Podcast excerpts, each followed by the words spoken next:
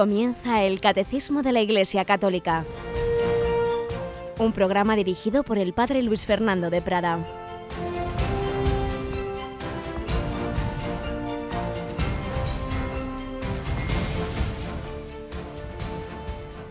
Alabados sean Jesús y María. Muy buenos días. Comenzamos este último día del mes de septiembre, 30 de septiembre, día de San Jerónimo, gran doctor de la Iglesia, gran doctor bíblico, un hombre que hizo la famosísima traducción de la Biblia al latín, la llamada Vulgata.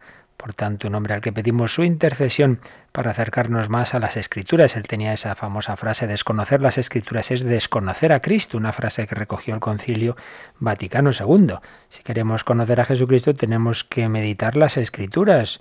Pues cómo conocemos a Jesús a través del Nuevo Testamento y de sus las profecías que había sobre él mismo en el Antiguo Testamento. En definitiva, a través de la Biblia. Tenemos hoy controla Mónica Martínez. Buenos días, Mónica. Muy buenos días, padre. Entramos en octubre y en octubre, ¿qué pasa en Radio María? Bueno, en octubre comienza, arranca la nueva programación. Así es, y es que vamos también con un sentido mariano, puesto que no olvidamos que octubre es el mes del Rosario y en este mes del Rosario y además con ese bajo ese lema para este curso pastoral en Radio María de Reina de la Paz ruega por nosotros respondiendo a tantas llamadas del Papa a la oración por la paz, a la oración por los cristianos perseguidos, a la oración también por la familia. Recordamos que empieza el sínodo de la familia el próximo domingo.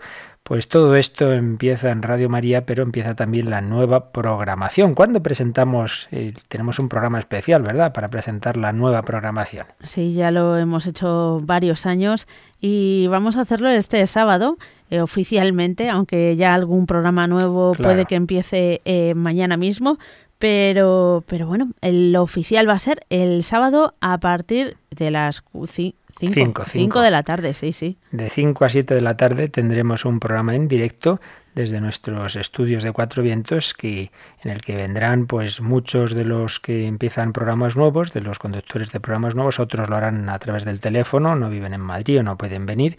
Y bueno, quien quiera acercarse puede, está invitado a participar, ¿verdad?, en esa emisión en directo del programa de 5 a 7 desde una sala que tenemos ahí en nuestros estudios de Cuatro Vientos. Pero esa mañana vamos a hacer también una retransmisión, porque aquí todos los días tenemos algo y ese día nos vamos a Valencia por la mañana, ¿verdad? Así es, toma posesión el cardenal Cañizares de la Archidiócesis de, de, Valencia, así que vamos a compartir con ellos también la alegría de la Iglesia de que tome posesión de la diócesis. A las 11 de la mañana, si no recuerdo mal. Exacto. Es esa celebración que Radio María retransmitirá gracias a nuestros queridos voluntarios de Valencia, pues allí en la catedral estarán para traernos ese momento tan importante en la vida de la Iglesia que es la entrada de un nuevo pastor y concretamente nuestro querido cardenal Antonio Cañizares. Pues vamos nosotros adelante. Habíamos empezado ya a comentar el misterio central de nuestra fe, que es la Trinidad. Pero como solemos hacer,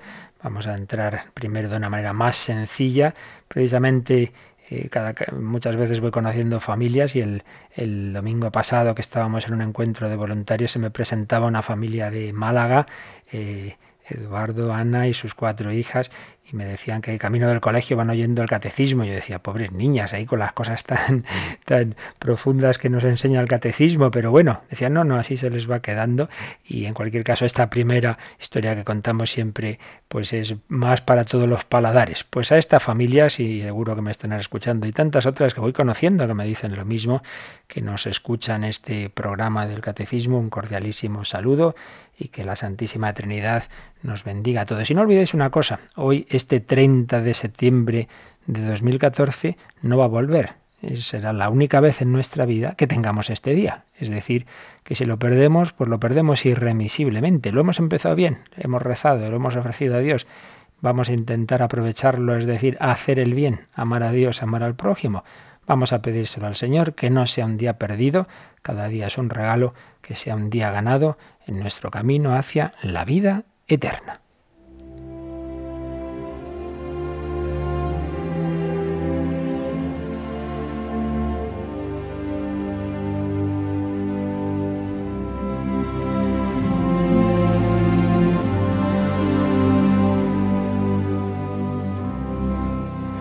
Y volvemos hoy a esas historias que recogía en artículos que publicaba hace ya bastantes años el ya fallecido padre jesuita José Julio Martínez. En una ocasión escribía que había estado en una determinada ciudad castellana y había ido a visitar a una comunidad de monjas contemplativas. La madre abadesa estaba impresionada por lo que había sabido en los días anteriores y se lo contó al padre José Julio. Le hablaba de una señora mayor, muy amiga, muy amiga de la comunidad, eh, ya mayor, como digo, y cuyos hijos, pues claro, ya todos estaban casados con sus hijos, etcétera, y esta señora que se empeñaba en quedarse sola en su casa, que no quería ir a ningún sitio, no quería ni oír hablar de residencias, pero todo el mundo estaba preocupado porque ya con su edad y sus achaques cualquier día podía darles un disgusto. Pues bien, Madre Abadesa contaba al padre José Julio que unos días antes se había presentado, se había presentado esta señora llamada Doña Prudentina y les dijo a las monjas, estoy contentísima, he encontrado un fray escoba que viene todos los días a casa, me limpia y ordena la casa, me acompaña por la calle, me atiende en lo que necesito y todo de balde. Así que no os preocupéis por mí. ¿Y cómo había sido esto? Pues fijaos, unos días antes había estado en su casa un fontanero, el cual observó que tenía la casa bastante desordenada y le preguntó, ¿no encuentra usted nadie que le ayude un poco? Pues no, mi modesta pensión no me permite pagar los sueldos que hoy piden las empleadas de hogar. Entonces, respondió el fontanero, se lo diré a mi hijo. Doña Prudentina se quedó pensando, ¿y qué tendrá que ver el hijo del fontanero con que yo viva sola y con que mi casa esté desordenada? Pero al día siguiente se presentó el hijo del fontanero, el San Martín de Porres, y este chico se llamaba Álvaro. Y le contaba la madre abadesa, Álvaro tiene 22 años, simpático, alegre, hijo único del fontanero empleado en un banco, pero al mismo tiempo estudia filosofía. Dedica todo su tiempo libre no a diversiones, sino a personas como doña Prudentina. Cuando se hace cargo de una persona no la deja hasta que le ha solucionado el problema. Desde el primer momento procuró ganar la confianza de doña Prudentina y según ella se va debilitando, la ayuda más y más. Todos los días antes de ir a la oficina se presenta en casa de la anciana, le hace el desayuno, se lo sirve. Por la tarde vuelve, le trae la compra y pasa un buen rato jugando las cartas para entretenerla. Algunas tardes la acompaña a médicos o a compras, llevándola del brazo porque ya anda pasito a pasito. Se preocupa de que cumpla las prescripciones médicas y de que tenga cuanto necesita. Los domingos se los dedica enteros, la lleva a misa. Alguna vez la trae de visita en coche al locutorio de las monjas. Y a veces dice, no siempre estamos de acuerdo, porque Álvaro me atiende muy bien, pero a veces me arma cada jaleo. Los jaleos eran y son que le limpia la casa, la obliga a comprarse cuanto necesita, tratándola no como un hijo, sino como la hija más cariñosa y abnegada. Y se ha puesto de acuerdo con dos vecinas muy buenas, a las que ha dado sendas llaves del piso de doña Prudentina, para que por turno la visiten cada noche antes de acostarse. Y les ha explicado, yo solo puedo atenderla de día. Paso la noche en casa de otra anciana impedida, porque la persona que la acompaña de día no puede quedarse a dormir con ella. Este es Álvaro, como vemos hay mucha gente buena, más de la que parece. Y ya en alguna ocasión Álvaro ha visitado a estas religiosas. Ahí no suele hablar de su vida espiritual. Casi parece que trata de disimularla, pero se le nota. Se nota que la lleva intensa un día cuando las monjas le despidieron diciendo adiós, muy unidos en la oración. Álvaro respondió, sí, sí, eso es lo principal. Y así terminaba su relato la discreta abadesa. Y decía esta religiosa, lo que más nos asombra en este joven es la constancia. Ni un solo día deja de atender a aquellos a los que cuida. Pues sí, a veces pensamos que todo el mundo va a lo suyo, que todos los jóvenes son unos alocados, pero existe mucha gente abnegada, mucha gente buena, que da su día a día a los más necesitados. Hoy, este día de hoy, podemos perderlo en frivolidades, podemos aprovecharlo en amar a Dios y al prójimo, como lo hacía este, este joven hace ya años y habrá muerto evidentemente, esto fue hace bastante, esta señora a la que la atendía, pero él aprovechó su juventud en el servicio a los más necesitados. ¿Lo haremos hoy y siempre también nosotros?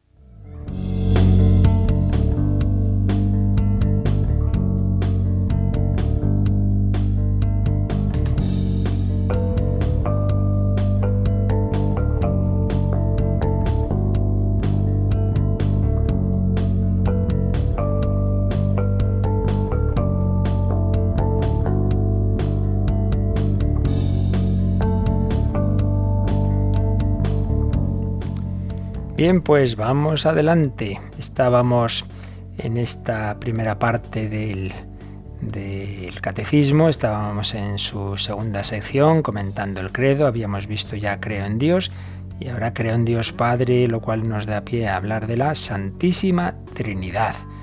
Habíamos visto ese primer párrafo introductorio en el nombre del Padre y del Hijo y del Espíritu Santo la Trinidad es el misterio central de nuestra fe y de la vida cristiana. La vida cristiana comienza en el nombre del Padre y del Hijo y del Espíritu Santo. En ese nombre hemos sido bautizados. En ese nombre debemos comenzar cada día, cada actividad que hagamos. Hagamos siempre esa señal de la cruz invocando a las divinas personas de la Santísima Trinidad. La Trinidad en sí misma, lo que llamamos la Trinidad inmanente, los santos padres decían la teología, y en cambio la Trinidad económica es la, actividad de la Trinidad respecto a, a sus criaturas, a nosotros, la economía, la Trinidad económica.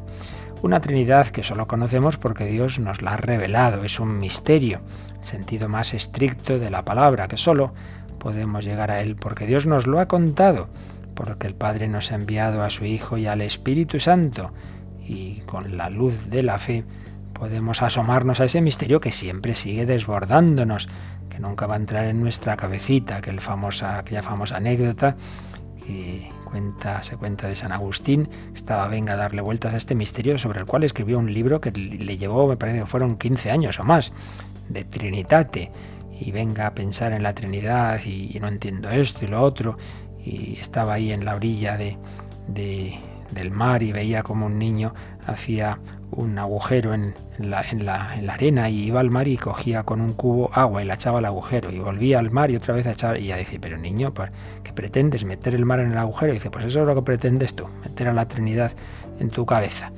Era como una luz que Dios le daba de que estaba muy bien esa reflexión, pero que nunca pensara que iba a entender a Dios, porque si no nos entendemos a nosotros mismos, si no nos entendemos unos a otros, no vamos a entender del todo al Creador infinito, lo cual no quita que si Dios se ha revelado, pues entonces nosotros debamos pensar en lo que nos ha revelado, y eso es la teología, meditar, relacionar las verdades que Dios nos ha dicho. Pues bien, el segundo párrafo del Catecismo sobre la Trinidad, que empieza en el número 238, se titula La revelación de Dios como Trinidad. ¿Cómo conocemos esa revelación de Dios? Eh, ¿Cómo se ha ido revelando Dios? Pero antes de leer estos números, vamos primero a hacer una, visión de conjunto, a recordar pues algunos textos, algunas imágenes de la Santísima Trinidad. En primer lugar, vamos a una rápida mirada a cómo hay imágenes, imágenes que luego el arte cristiano ha recogido sobre la Santísima Trinidad. Lo hacemos de la mano del cardenal Tomás Spidlick, aquel sabio jesuita al que se le dio ese título honorario, ya era mayor eh, como cardenal, ya falleció hace algunos años, era un gran conocedor de la teología y espiritualidad oriental. En un librito precioso, Nosotros en la Trinidad, nos recoge algunas de las eh, enseñanzas de la historia eh, teológica sobre este el misterio central de nuestra fe que es la Trinidad. Y recordaba pues que en efecto en el arte cristiano siempre ha habido imágenes de la Trinidad, que por cierto a veces surge esa pregunta, ¿verdad? Pero bueno, ¿cómo, cómo es que eh, se puede hacer imágenes de Dios si en el Antiguo Testamento estaba prohibido? Pues ya sabemos que en aquel momento Dios ante todo quería que los israelitas tuvieran una fe firme en el único Dios y no en los ídolos. Eh, esos ídolos de los pueblos cercanos que eran politeístas, pero una vez que ya estaba asentada esa fe en el único Dios, Dios se hizo hombre, entonces Dios ya tiene forma humana y por tanto se puede representar a Dios porque el Dios invisible se ha hecho visible. La imagen de Dios resplandece en el rostro de Cristo que nos dirá quien me ha visto a mí, ha visto al Padre. Pues bien, vemos en el Nuevo Testamento diversas escenas que van a dar pie al arte cristiano a representar la Trinidad. La más quizá conocida, una de las más conocidas, es el bautismo de Jesús. Recordamos como cuando Jesús es bautizado por Juan Bautista, dice el Evangelio, que se abrió el cielo, se oyó una voz, este es mi Hijo, el amado, el predilecto, y descendió una paloma sobre Jesús. Pues es una imagen muy, muy repetida en el arte cristiano pues ver ahí ese cielo que se abre, ver esa paloma, ver a Jesús y oír esa voz del Padre. Reconocer a Jesús como uno de la Trinidad es un elemento esencial de la fe cristiana. Eh, que está expresado en una imagen que se ha llamado, se llamó el trono de gracia, que se extendió mucho en, en, la época del románico. Ahí aparece Dios Padre sentado en el trono con la cruz de Cristo en su seno y la paloma tiende sus alas desde la boca del Padre a la del Hijo. Luego en el barroco se dará una forma más humana y dramática a esta escena. A veces no está la cruz, pero aparece el cuerpo muerto del Hijo en brazos del Padre. Habréis visto escenas así en que está el Hijo eh, fallecido en, brazos del Padre, acaba de morir, y está por ahí la paloma volando también. Esta imagen llevada a la, madera se llamaría también posteriormente la piedad de nuestro Señor. Hay una variante rusa llamada paternidad. Ahí no está Jesús como crucificado, sino como Hijo eterno en el seno del Padre de igual divinidad. Y el Espíritu Santo en forma de paloma se coloca debajo de él. Una manera de expresar la fe de que todo bien desciende del Padre a través del Hijo en el Espíritu Santo. Otras imágenes de la Trinidad hemos visto en las que también está por ahí la Virgen María, claro, como madre que es de la segunda persona de la Trinidad. Pero también hay imágenes que reflejan escenas del Antiguo Testamento, que ahora enseguida comentaremos, en las que había como una prefiguración de la Trinidad. Por ejemplo, cuando Abraham va a sacrificar a su hijo. Ahí Abraham es como imagen del Padre que sacrifica a su, a su Hijo eterno, a Jesucristo. Pero sobre todo hay una escena en el libro del Génesis capítulo 18 en que Abraham está en el valle de Mambré con su esposa Sara y dice que recibe la visita de tres misteriosos personajes. Eran, parece ser, pues tres ángeles, pero que hablaban en perfecta armonía, como si se tratara de una sola persona. Y ahí los santos padres vieron insinuado el, misterio cristiano.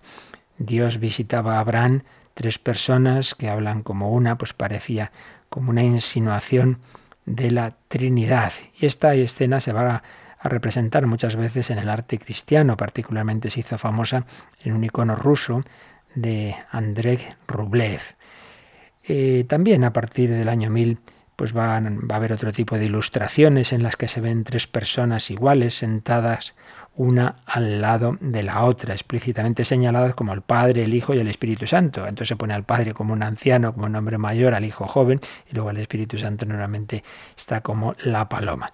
Pero en otras ocasiones, por miedo a hacer demasiado humano este misterio, eh, se van a hacer representaciones eh, simbólicas, geométricas, como por ejemplo tres círculos concéntricos, de uno irradia otro y de este el tercero.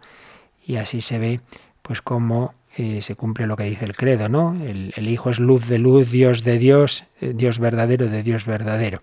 O más frecuentemente la imagen que quizá tenemos todos en la mente, un triángulo, un triángulo sagrado.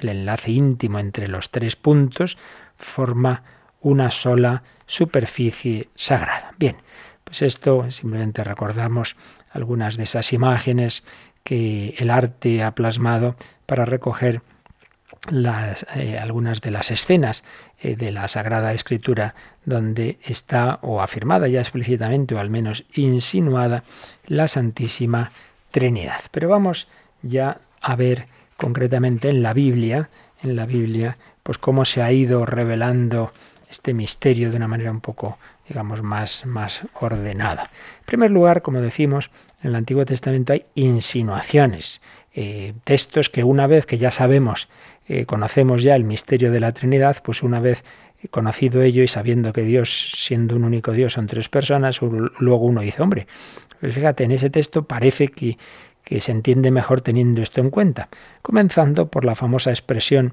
de cuando se cuenta la creación del hombre, dice que Dios dijo, hagamos al hombre a nuestra imagen y semejanza, hagamos. Habla en primera persona del plural. Bueno, pues probablemente haya explicaciones filológicas. Eh, uno de los nombres de Dios en el Antiguo Testamento que ya comentamos en su momento es Elohim, Elohim que es plural. Entonces, bueno, simplemente puede ser una forma de guardar la concordancia con ese nombre de Dios, pero bueno, no deja de ser algo que ha hecho pensar. Ese hagamos, ese hagamos pues ahora ya que sabemos que Dios son tres personas, pues podemos interpretarlo como que el Padre, el Hijo y el Espíritu Santo están dialogando y diciendo, bueno, vamos a hacer al hombre ya a nuestra imagen y semejanza. Otra insinuación son las diversas teofanías del Antiguo Testamento en que aparece el llamado ángel de Yahvé. Parece que hay como una distinción entre Dios y su ángel, pero luego se ve que el ángel es Dios.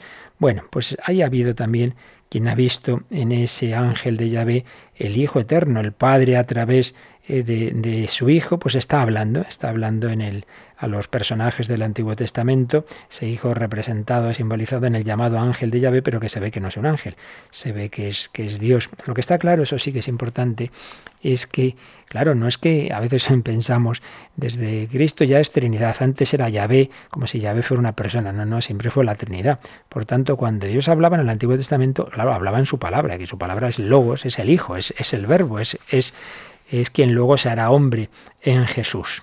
Tenemos también textos de profecías mesiánicas que cuando uno se fija en ellas se da cuenta de que ese Mesías en alguno de esos textos ya se afirmaba que no iba a ser un mero hombre, estaba ya también insinuada su divinidad. Hay un texto muy claro en el Salmo 2.7, díjome el Señor, díjome Yahvé, tú eres mi hijo, yo te he engendrado hoy, un hoy eterno. El, el Hijo, el Mesías está siendo engendrado por el Padre. Pero también tenemos un famoso texto de Isaías que leemos en Navidad, cuando se dice que el Mesías se llamará maravilloso consejero, Dios fuerte, Padre sempiterno, príncipe de la paz y por supuesto el nombre que aparece en Isaías 7, Emmanuel, Dios con nosotros, Dios con nosotros. El Mesías no va a ser un mero hombre, sino Dios con nosotros. Y luego hay todo un tema muy interesante que es cuando se va a hablar de atributos de Dios en el Antiguo Testamento como su palabra, su sabiduría y su espíritu. Claro, en aquel momento se interpretaban simplemente pues como cualidades de Dios, como atributos de Dios, pero es verdad que muchas veces se, se, hablaba de estas cualidades no de una manera impersonal, sino como si fueran personas. Claro, una vez que ya se ha revelado la Trinidad, una vez que se ha revelado la Trinidad, entonces entendemos, claro, claro, esas cualidades de Dios en realidad estaban preparando el revelarnos que eran personas. Y volvemos aquí al padre Spidley, que nos explica estos conceptos de palabra, sabiduría y espíritu. Tres términos característicos que explican cómo Dios se relaciona con la creación, con la humanidad. La palabra, la palabra. A través de ella Dios se comunica con los hombres y con el mundo en general. Con ella todo es llamado a la existencia. La palabra de Dios revela lo que Dios piensa y desea. La palabra sale de su boca, viene de su corazón y una vez pronunciada parece adquirir existencia propia, casi personificada. Fijaos, por ejemplo, en Salmo 107 se dice que el Señor envió su palabra y los curó. Entonces se va dando como una evolución en que la palabra va tomando personalidad propia. Claro, esto va a culminar en el prólogo del Evangelio de San Juan. El logos, el verbo, la palabra existía junto a Dios, la palabra era Dios, la palabra se hizo carne. Y señalaba el cardenal Spirli como aquí hay una analogía con nuestras propias palabras. Yo pienso algo, lo tengo en mi mente y luego lo pronuncio, pronuncio una palabra. Pero esa palabra puede tener tal dinamismo que su eficacia perdura, incluso una vez pronunciada, incluso aunque yo haya muerto, la palabra ha quedado ahí o se ha escrito. Así son las palabras de los filósofos, de los grandes pensadores. la palabra tiene una virtualidad. Pues bien, ahí podemos ver esa, esa analogía, ¿no? Con la palabra de Dios, que es el Hijo Eterno, que tiene su propia personalidad, la palabra. Otro, otra cualidad muy unida a la palabra es la sabiduría, la sabiduría divina. También aparece muchas veces personalizada en el Antiguo Testamento. La palabra viene de Dios y hace de mediadora entre Él y sus criaturas. Tenemos sobre todo en el libro de los Proverbios la palabra está hablando. El Señor me creó en el comienzo de sus obras, desde la eternidad fui constituida. Claro, por un lado aparece como si fuera una criatura, el Señor me creó, pero por otro lado se habla de una eternidad. Pues son esas insinuaciones, insinuaciones de, de, de, la sabiduría que luego podemos a la luz de la Trinidad ver ahí que estaba, podíamos ver eso como una especie de anticipos de ese misterio de la Trinidad. Se dice que esa sabiduría habitaba en Jerusalén, que nos la dio Moisés con la ley. Pues bien, la sabiduría, la palabra. Y, en tercer lugar, el espíritu. El espíritu, una palabra que en hebreo se dice roa, que indica originariamente el viento. Hay un misterio en su soplo, una fuerza irresistible que rompe los cedros y destruye las naves en el mar, pero que también trae consigo el agua que genera la vida. El hombre ha sido creado directamente con el soplo venido de Dios y el Creador envía su espíritu a todas las criaturas para darles vida. Así dice el Salmo 104, si escondes tu rostro se acobardan, si retiras tu soplo, expiran y retornan al polvo. Si envías tu soplo son creados y renuevas la faz de la tierra. Por tanto, el Espíritu se presenta como el aliento de Dios, que se convierte en el aliento de todos los seres vivos. Pues recordad que Jesús resucitado, cuando se aparece a los apóstoles en el cenáculo, dice que sopló sobre ellos, exhaló su aliento y les dijo, recibid el Espíritu Santo.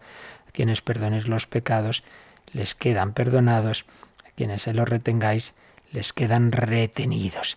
Esa, esa, comunicación de una persona divina, el Espíritu Santo, pues estaba ya también insinuada, anticipada, misteriosamente, pero realmente en el Antiguo Testamento, que nos habla de la palabra, que nos habla de la sabiduría, que nos habla también del Espíritu de Dios.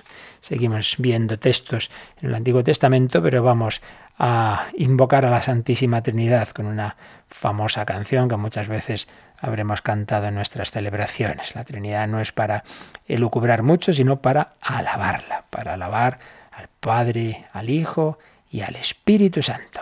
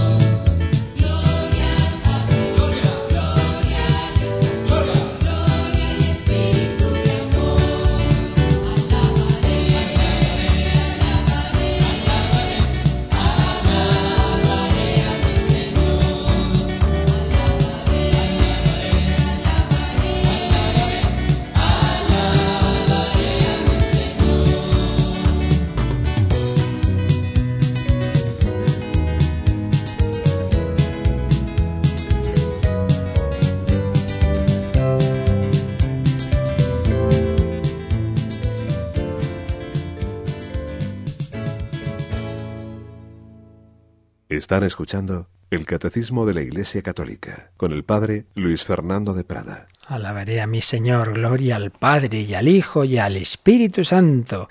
La Trinidad no se nos revela para que estemos ahí dando muchas vueltas, sino para que nos comuniquemos con ella, para que vivamos como hijos del Padre, como hermanos de Jesucristo, como templos del Espíritu Santo. Vamos a ver ahora ya en el Nuevo Testamento, sintéticamente, rápidamente, claro, esto podría llevarnos meses, ¿verdad? Pero aquí hacemos una síntesis como es natural. Si en el Antiguo Testamento estaban esas insinuaciones, esos anticipos, ya en el Nuevo Testamento va a ser donde se va a ir revelando progresivamente este misterio de la Trinidad. Los Evangelios. Bueno, pues vamos a recordar, por ejemplo, un texto fundamental, la encarnación, la anunciación en que el ángel Gabriel eh, se dirige a María, Lucas 1.35, le dice, el Espíritu Santo vendrá sobre ti y la virtud del Altísimo te cubrirá con su sombra. Y por esto el Hijo engendrado será santo, será llamado Hijo de Dios. Y en otro versículo será grande y llamado Hijo del Altísimo. Vemos que en este pasaje se hace mención de tres personas, el Altísimo, el Hijo del Altísimo y el Espíritu Santo analizar en detalle cada texto, ya digo, nos llevaría mucho, pero recordemos, quedémonos con esta idea, lo podéis luego leer despacito, pues como ahí aparecen esas tres divinas personas. Luego el texto que ya antes mencionábamos, muy importante, el bautismo del Señor, cómo está la voz del Padre, cómo está el Espíritu Santo simbolizado en una paloma y cómo está el propio Hijo de Dios hecho hombre. Este es mi Hijo amado en la terminología bíblica es lo mismo que hijo único, como aparece ese misterio de la Trinidad en esa especie de, de escena catequética que Dios nos muestra, que también se va a repetir en la transfiguración. La transfiguración, recordáis que sube Jesús con Pedro, Santiago y Juan y se transfigura, es decir, ven los apóstoles que Jesús está lleno de gloria. Lo que va a ocurrir luego, ya cuando resucite, de una manera temporal ocurre en ese momento. Y una nube los cubre, la nube símbolo del Espíritu Santo, y se oye la voz del Padre. Pues de nuevo, una catequesis trinitaria. La voz del Padre, este que dice, este es mi Hijo el amado, escuchadlo, el Hijo eterno transfigurado, y la nube del Espíritu Santo, igual que habíamos oído que había dicho el ángel Gabriel que el Espíritu Santo te cubrirá con su sombra, con su sombra. Recordamos que en el Antiguo Testamento, en el Éxodo, aparecía esa nube, esa nube signo de la presencia de Dios. Pero sobre todo va a ser en, en la última cena, en el sermón de despedida, en esas largas conversaciones de Jesús que recoge San Juan, a partir del versículo del capítulo 13 de, de, su Evangelio, donde Jesús va a prometer otro abogado, otro paráclito, el Espíritu Santo, el Espíritu de la verdad, que él mismo y su Padre enviarán. Yo rogaré al Padre y os dará otro abogado que estará con vosotros para siempre. El Espíritu Santo es enviado, se distingue claramente como persona del Padre y del Hijo que lo envían. Y la denominación de Paráclito y las actividades que se le asignan, enseñar, dar testimonio, suponen que es una persona, que no es simplemente una fuerza. Y finalmente está el texto clarísimo que ya mencionábamos el otro día del final del Evangelio de San Mateo, Mateo 28, 19. Id pues enseñad a todas las gentes bautizándolas en el nombre del Padre y del Hijo y del Espíritu Santo. Pues vemos muy claro que son tres personas distintas, del Padre y del Hijo y del Espíritu Santo, tres personas distintas, no simplemente fuerzas, y por otro lado, que son están unidas, hay unidad y trinidad, porque no se dice en los nombres, sino en el nombre. Realmente es una fórmula, claro que solo podía inspirar Dios, porque es asombrosamente en una, en una frase como está resumido el misterio de la Trinidad, un texto que aparece en todos los códices y versiones. Bautizad en el nombre del Padre y del Hijo y del Espíritu Santo. Esto en los, en los Evangelios. Pero, por supuesto, si vamos a las cartas de los apóstoles, bueno, San Pablo en infinidad de lugares está mencionando con unas palabras o con otras a las tres personas divinas. Está, por ejemplo, tenemos en Primera Corintios, hay diversidad de dones, pero un mismo, uno mismo es el Espíritu. Hay diversidad de ministerios, pero uno mismo es el Señor. Hay diversidad de operaciones, pero uno mismo es Dios que obra todo todas las cosas, perdón, en todos.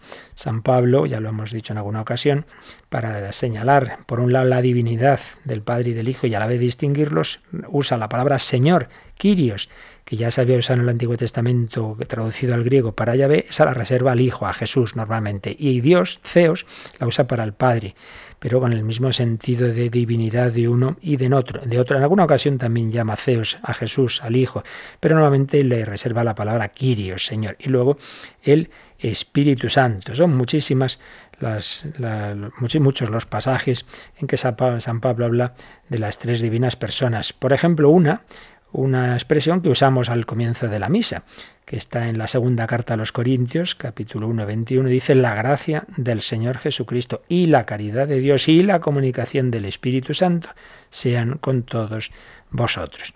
San Pedro, pues también, su primera carta, al inicio de la primera carta, a los elegidos según la presencia de Dios Padre en la santificación del Espíritu para la obediencia y la aspersión de la sangre de Jesucristo. Muchos textos en que aparecen mencionadas las tres divinas personas. Y si ya nos fijamos en cada una de ellas, pues vemos como todo el Nuevo Testamento nos va a hablar por un lado de Dios Padre, Dios Padre, a veces en un sentido amplio, en un sentido amplio en que los hombres eh, son hijos de Dios en ese sentido genérico, en que Dios ha creado a la humanidad, lo conserva, pero sobre todo en el sentido ya más estricto se nos va a hablar de que en Dios hay una paternidad que conviene únicamente a la primera persona y que es el ejemplar de la paternidad divina, en, perdón, es el ejemplar de, toda paternidad creada, como dirá San Pablo en Efesios 3:14. Y este sentido estricto y propio, pues es el que vemos eh, que usa Jesús cuando se dirige al Padre, eh, cuando habla de, del Padre que está en los cielos, mi Padre, mi Padre o vuestro Padre. Nunca dice nuestro Padre. En, eh, cuando, o sea, Jesús distingue su paternidad, su filiación respecto a mi Padre de la vuestra. Mi Padre vuestro Padre. Ah, no, pero en el Padre nuestro es todos juntos. Sí, claro, pero esa no es la oración de Jesús, es la oración de los discípulos de Cristo. Jesús, por un lado, se manifiesta eh, unido totalmente al Padre, es consustancial con Él, pero por otro lado es distinto de Él, porque está hablando de mi Padre y yo, por tanto son dos personas, pero a la vez son una, el Padre y yo somos una. Hay un texto precioso, fundamental, Mateo 11, 27. Nadie conoce al Hijo sino el Padre, y nadie conoce al Padre sino el Hijo, y aquel a quien el Hijo se lo quiera revelar. Nadie conoce al Hijo sino el Padre y nadie conoce al Padre sino el Hijo. Y ahí se ve clarísimamente que están al mismo nivel divino y solo Dios puede conocer a Dios. Solo el Padre puede conocer del todo al Hijo, solo el Hijo puede conocer del todo al Padre. Y si podemos asomarnos ahí es porque el Hijo nos lo revela, porque nos da el don de la fe. Si no, no hay nada que hacer. El Padre y yo somos uno.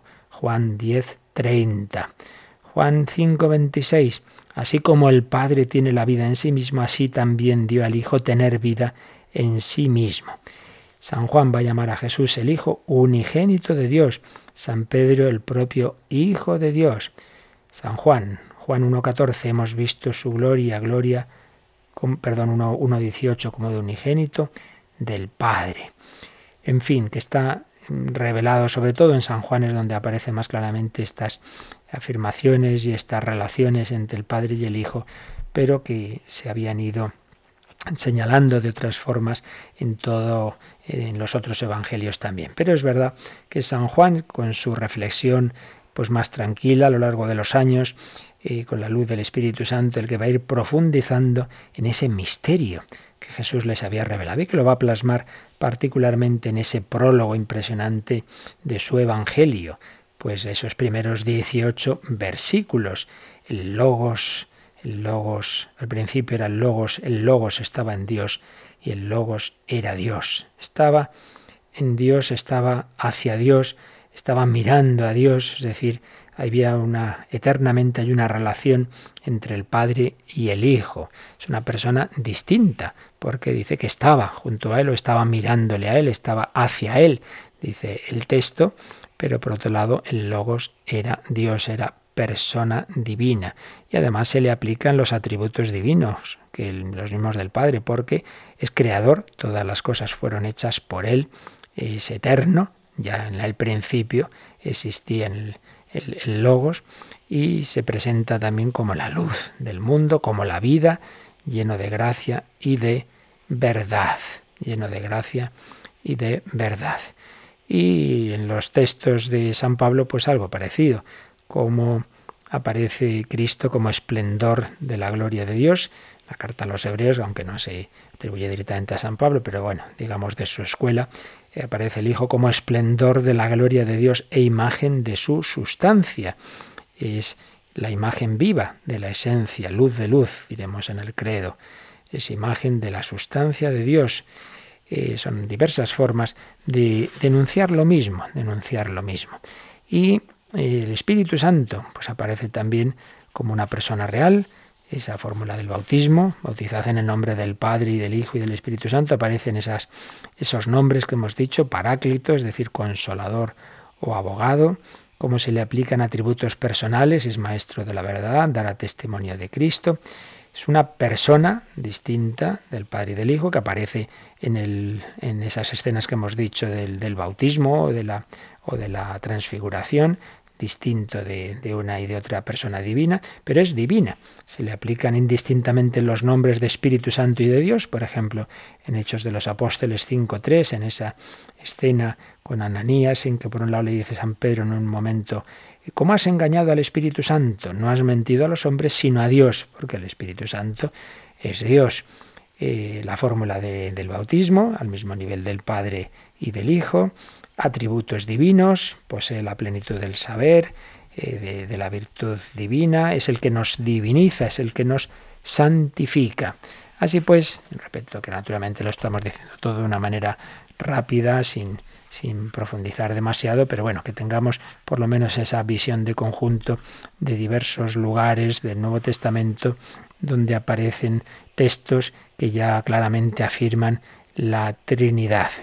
Eh, volviendo un poquito a lo que antes hablábamos de las insinuaciones en el Antiguo Testamento de la palabra, de la sabiduría y del espíritu, pues nos enseña, nos enseñaba el, cardenal Spidlick cómo esa palabra se ha hecho carne eh, y que podemos reflexionar sobre Jesús o bien partiendo de lo alto, el logos que se ha hecho carne, o bien al revés, partiendo de Jesús Nazareno y dándonos cuenta de que Jesús va poco a poco revelando su divinidad.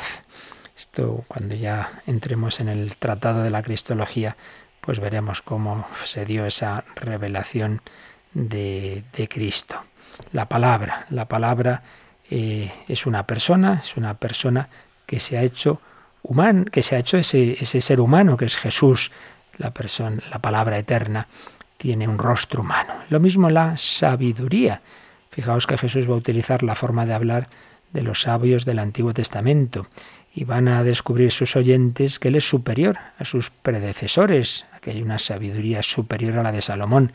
Dirá Jesús, la reina del sur, vino a escuchar a Salomón, pero aquí hay uno que es más grande que Salomón. Mateo 12, 42. Jesús se aplica a sí mismo lo que se había dicho sobre la sabiduría divina en el Antiguo Testamento aparece, decía en el Antiguo Testamento, venid a mí, aprended. Pues bien, Jesús dirá, venid a mí los que estáis cansados y agobiados, y yo os aliviaré.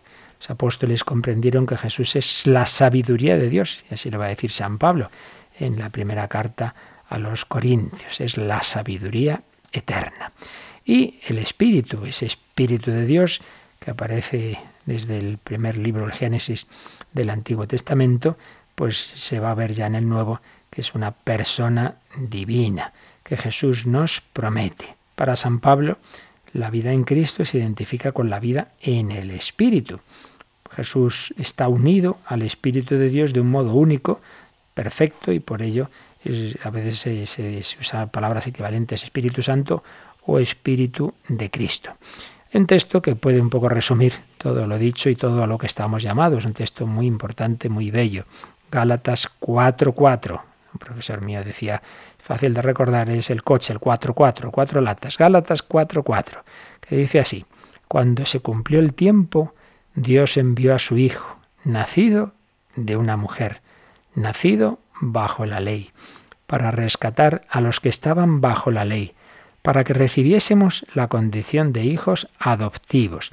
Y como prueba de que sois hijos, Dios ha enviado a vuestros corazones el espíritu de su Hijo que clama, Abba Padre. Es impresionante como este texto de San Pablo nos sintetiza lo esencial del misterio cristiano.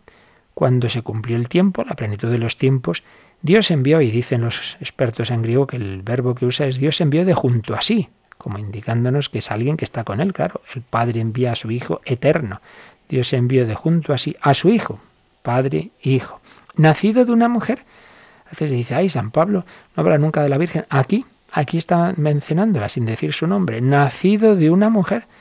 El Hijo eterno de Dios se hace hombre y al hacerse hombre nace de mujer nacido bajo la ley. ¿Para qué vino al mundo? Para rescatar a los que estaban bajo la ley, para que recibiésemos la condición de hijos adoptivos.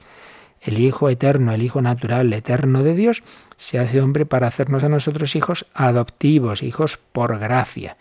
Y como prueba de que sois hijos, Dios ha enviado a vuestros corazones el Espíritu de su Hijo, que clama Abba Padre. Fijaos, en este texto está la Trinidad el Padre Eterno que envía a su Hijo y el Padre y el Hijo nos dan el Espíritu, el Espíritu del Hijo, y entonces teniendo en nosotros el Espíritu Santo nos dirigimos al Padre y decimos como Jesús, Abba, papá, papaito, Padre. ¡Qué preciosidad! Esta es la vida cristiana, ser introducidos en la Santísima Trinidad. El Espíritu Santo nos lleva a Cristo y en Cristo somos hijos en el Hijo, somos hijos adoptivos movidos por el Espíritu Santo podemos decir al Padre, Abba, Padre, papá, papaito. Esta es la vida cristiana. Bueno, pues hemos hecho hoy simplemente una síntesis un poquito desordenada y por encima, pero creo que para lo que aquí se trata es suficiente de los textos de la revelación de Dios en la Biblia, las insinuaciones, los anticipos en el Antiguo Testamento y sobre todo ya la revelación clara y plena de este misterio en el Nuevo Testamento, para terminar recordándonos que esto es para vivirlo, para llamar a Dios Padre, eh, porque Jesús nos ha hecho sus hermanos en el Espíritu Santo. Pues vamos a darle gracias a Dios, vamos a llamarle Abba Padre y lo meditamos, lo rezamos y como siempre si queréis aprovechar estos últimos minutos para consultas, para preguntas, para testimonios, pues lo hacéis como ahora se nos recordará. Participa en el programa con tus preguntas y dudas Llama al 91 153 8550. También puedes hacerlo escribiendo al mail catecismo arroba radiomaria.es. Catecismo arroba radiomaria.es.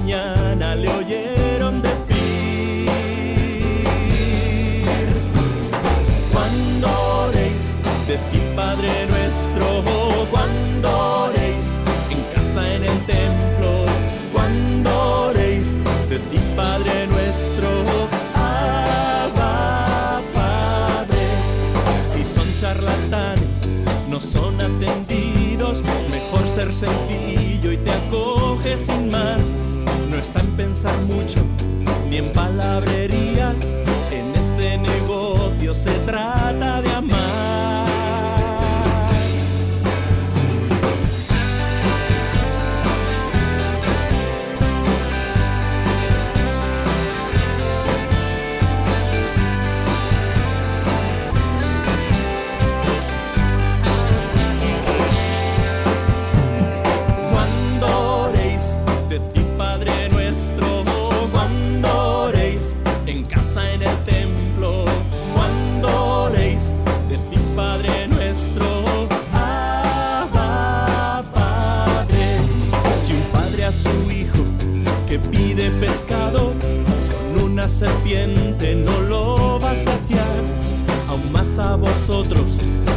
Padre bueno, de su Santo Espíritu os ha de llenar.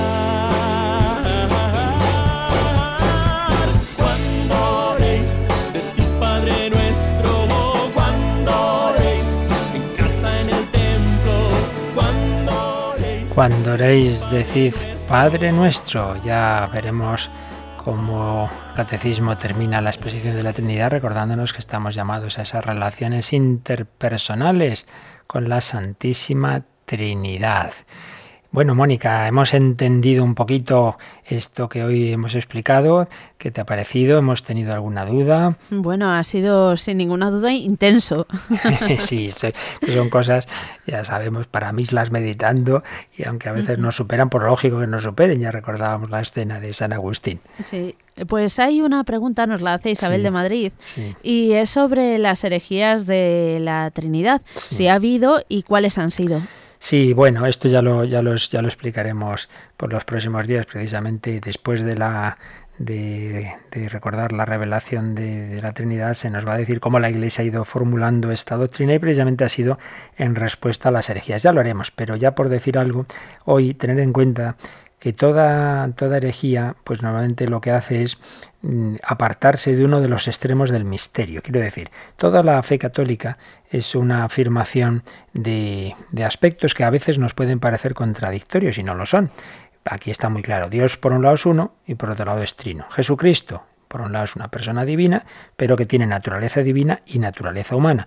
¿Cuáles serán las herejías? Pues está claro, a veces se negará que es Dios, a veces se negará que es hombre o a veces se negará que es una sola persona. Bueno, por lo mismo en la Trinidad.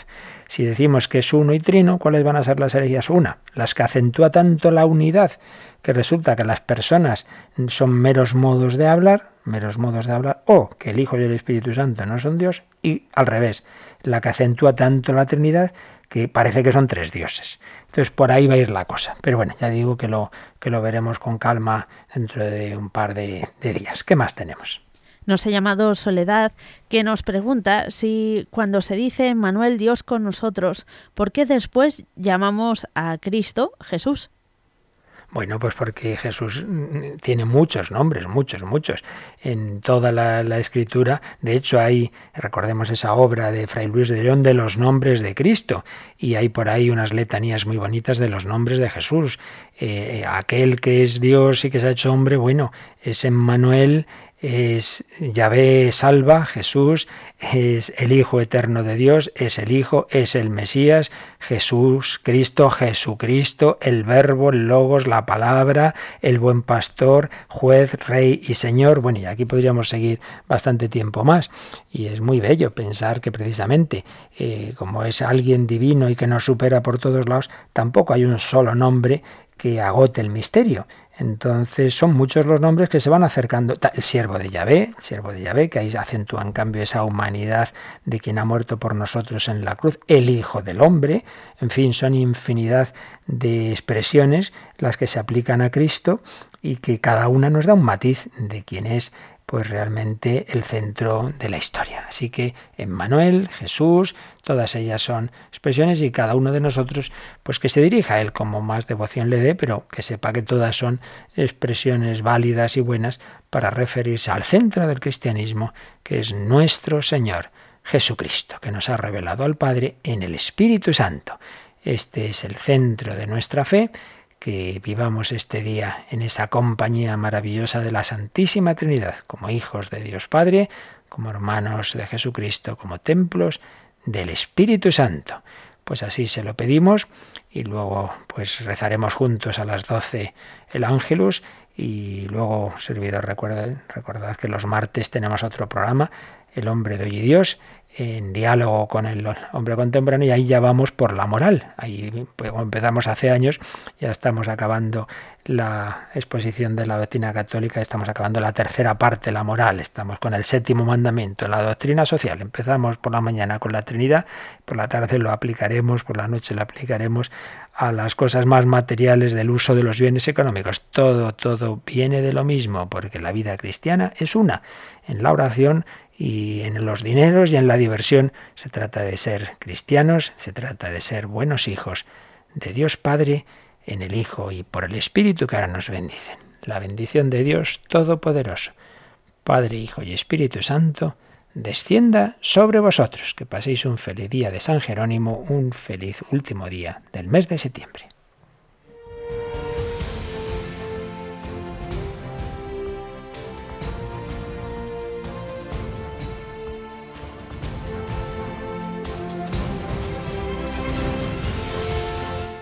Han escuchado en Radio María el Catecismo de la Iglesia Católica, un programa dirigido por el Padre Luis Fernando de Prada.